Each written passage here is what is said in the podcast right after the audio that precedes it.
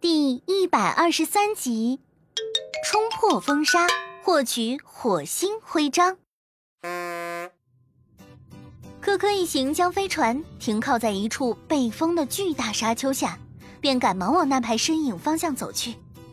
哎呀，是火星管理者马尔斯叔叔！那么大的风沙，他怎么还带队往外走呀？来，大家先牵老手，慢慢靠近他们。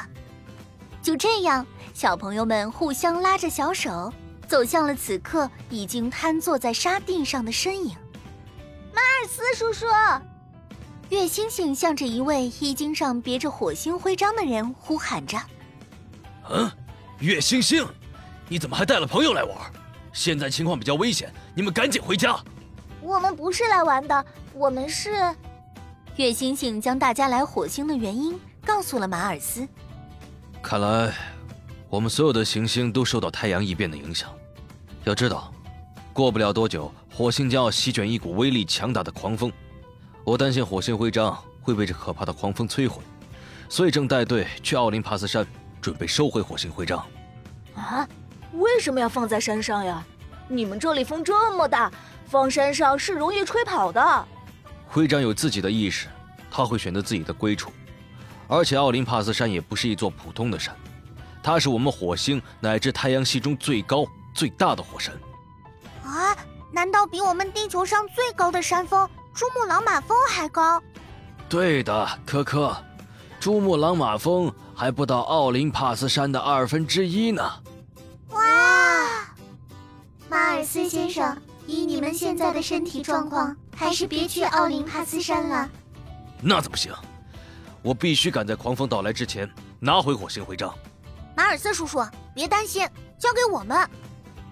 于是，小朋友们靠着普拉超音速助推器的光速飞行，很快到达了奥林帕斯山脚下。上面太危险了，大家在飞船里等我。等一下，普拉，我再给你多叠几个泡泡护盾。就这样。普拉带着叠加在身上的五个泡泡护盾，快速进入了被风沙遮蔽的奥林帕斯山顶。小朋友们也通过连接普拉视角，看到了山顶的画面。那画面让小朋友们都震惊极了。火星徽章正被一团圆形风沙包裹，而普拉丝毫没有犹豫，他一个猛冲，竟突破了风沙的包围。但一瞬间，孩子们的连接画面。变得一片漆黑。